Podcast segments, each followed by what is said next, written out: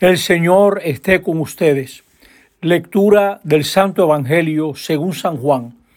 En aquel tiempo Jesús dijo a sus discípulos, Yo soy la verdadera vid y mi Padre es el labrador. A todo sarmiento mío que no da fruto lo arranca y a todo el que da fruto lo poda para que dé más fruto. Ustedes ya están limpios por las palabras que les he hablado. Permanezcan en mí y yo en ustedes. Como el sarmiento no puede dar fruto por sí si no permanece en la vid, así tampoco ustedes si no permanecen en mí. Yo soy la vid, ustedes los sarmientos. El que permanece en mí y yo en él, ese da fruto abundante, porque sin mí no pueden hacer nada. Al que no permanece en mí lo tiran fuera, como el sarmiento, y se seca. Luego lo recogen y los echan al fuego y arden. Si permanecen en mí y mis palabras permanecen en ustedes, pidan lo que desean y se realizará. Con esto recibe gloria mi Padre, con que den fruto abundante. Así serán discípulos míos. Palabra del Señor. Estamos en el quinto domingo de Pascua y si el domingo pasado la gran imagen era el pastor, esta semana es la vid, que es una imagen que tal vez nos es difícil, porque la vid se estructura como una enredadera y los, los sarmientos van también, dependen del tronco, del tronco principal, las ramas dependen del tronco. Nosotros podemos reflexionar sobre la primera lectura para entender cómo a través de las ramas de la vid corre una savia. En la primera lectura ven, vemos a Pablo en Jerusalén que trata de juntarse con los discípulos, pero todos le tenían miedo porque no se fiaban de que fuera realmente discípulo. No, no sabían cuál era la motivación de Pablo, qué se movía dentro de Pablo. Y por eso le tienen miedo, porque Pablo había perseguido a la iglesia. ¿Qué movía a Pablo? La savia de Jesús, así es. El Espíritu Santo le empujaba a evangelizar, a reunir, a ayudar. Vemos en el Salmo esa promesa de que Él me hará vivir para Él, dando de nuevo ese sentido a lo que se mueve dentro de los cristianos. Juan el apóstol nos va a anunciar que somos de la verdad cuando amamos. Hijos míos, no amemos de palabra ni de boca, sino con obras y según la verdad. En esto conocemos que somos de la verdad y tranquilizamos nuestra conciencia. En amar. Esa es la gran savia que viene de Dios, la que nos permite ser discípulos las que da la paz verdadera. La persona que está resuelta a ver cómo puede buscar el bien de los demás. Eso completamente libera de intereses malsanos, de venganzas, de rencores. Con sinceridad, pongo mi felicidad en buscar la felicidad de los demás. Decíamos que la pieza central este domingo es que Jesús se presenta como la vid verdadera y nosotros somos las ramas, diríamos, los sarmientos de esa vid. El árbol siempre es fiel con las ramas, la sustenta, le da vida, le da todo lo que lleva.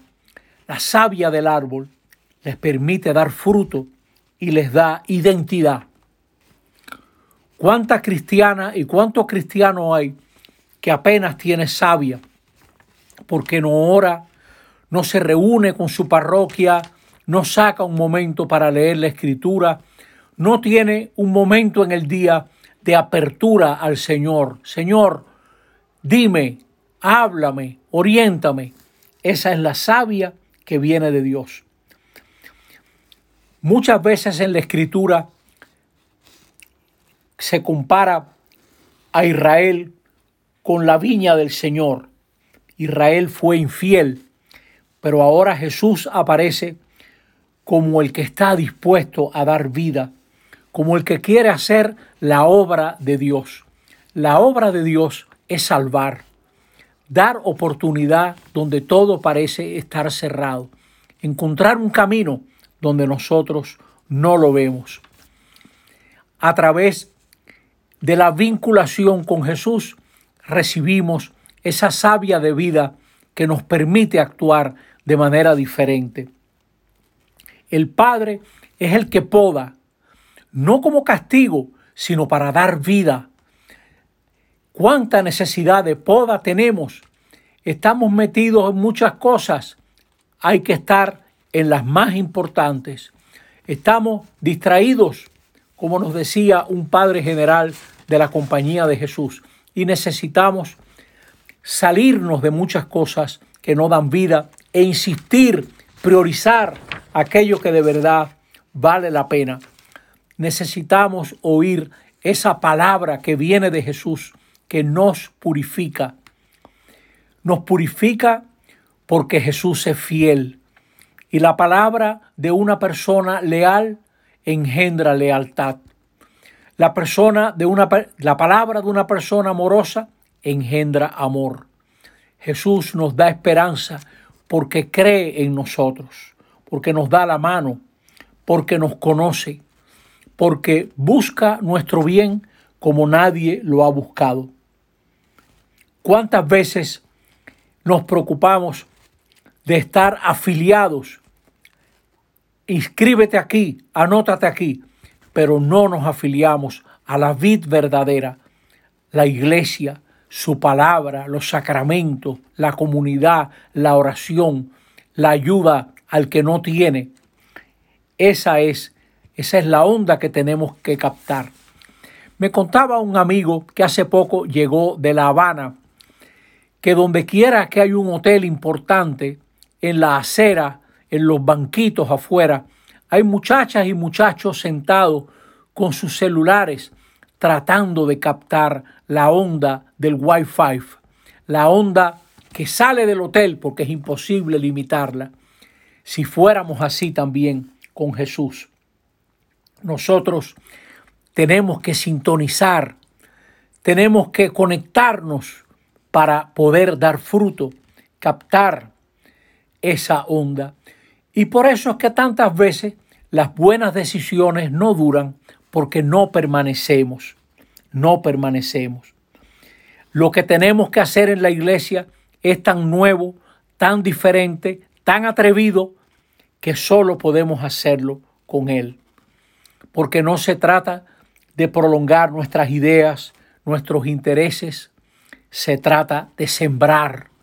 Y todo el que siembra es atrevido porque no se ven los resultados.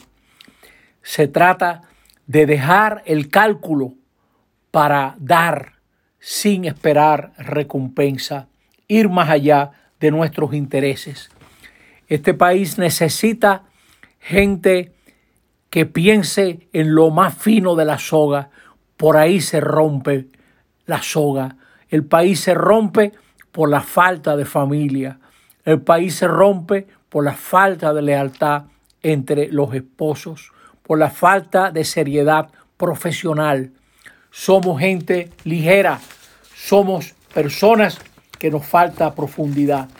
¿Cuántas veces oímos esa frase y, da risa? Tenemos que juntarnos, tenemos que juntarnos. Yo te quiero mucho.